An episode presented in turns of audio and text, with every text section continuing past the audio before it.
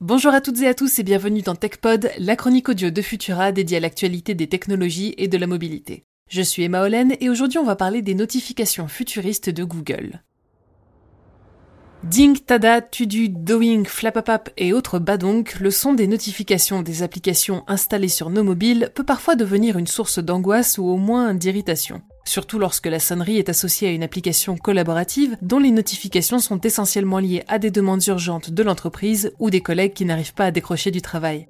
Même les alertes aux sonorités les plus douces pourraient finir par vous donner des boutons lorsqu'elles sont associées à certaines applications. C'est sans parler des notifications émanant des réseaux sociaux qui font tout leur possible pour vous obliger à rester actif en ligne le plus souvent et le plus longtemps possible. Alors oui, il existe bien un mode silencieux, mais encore faut-il le savoir et aussi et surtout l'activer.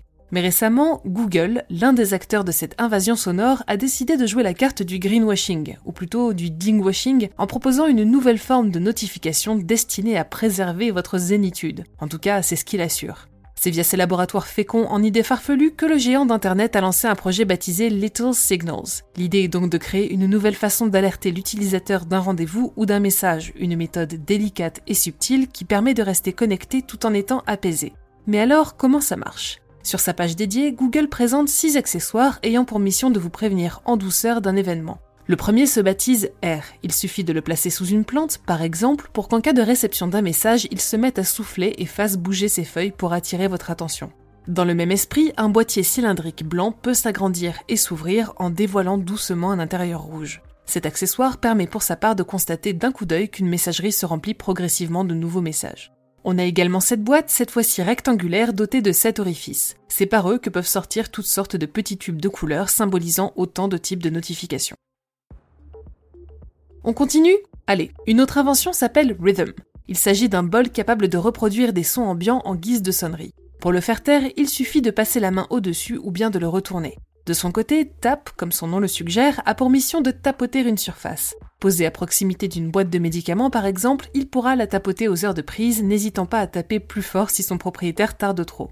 Et enfin, il y a aussi Shadow, probablement le plus déroutant et le plus étrange de tous ces accessoires puisqu'il se présente comme un champignon qui respire. Son chapeau monte et descend en projetant une ombre capable de vous signaler qu'une notification attend votre attention.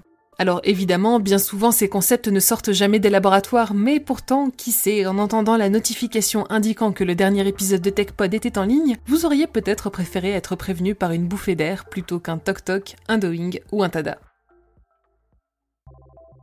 Merci d'avoir suivi cet épisode de TechPod. Pour ne rien manquer de l'actualité technologique et scientifique, je vous invite à nous retrouver sur vos apodios préférés et à vous abonner à Fil de Science et pourquoi pas à nos autres podcasts. J'ai le plaisir de vous annoncer que dès le 1er mai prochain, vous pourrez découvrir notre nouvelle production Science ou Fiction, un podcast de debunking dans lequel on déconstruit ensemble les idées reçues. La foudre ne tombe jamais deux fois au même endroit, les poissons rouges ont une mauvaise mémoire, se couper les cheveux à la pleine lune les aide à pousser, rendez-vous tous les dimanches à 11h pour démêler le vrai du faux avec Melissa, debunkeuse en chef chez Futura. Pour le reste, on se retrouve mercredi prochain pour toujours plus d'actualités technologiques, et d'ici là, bonne semaine à toutes et tous.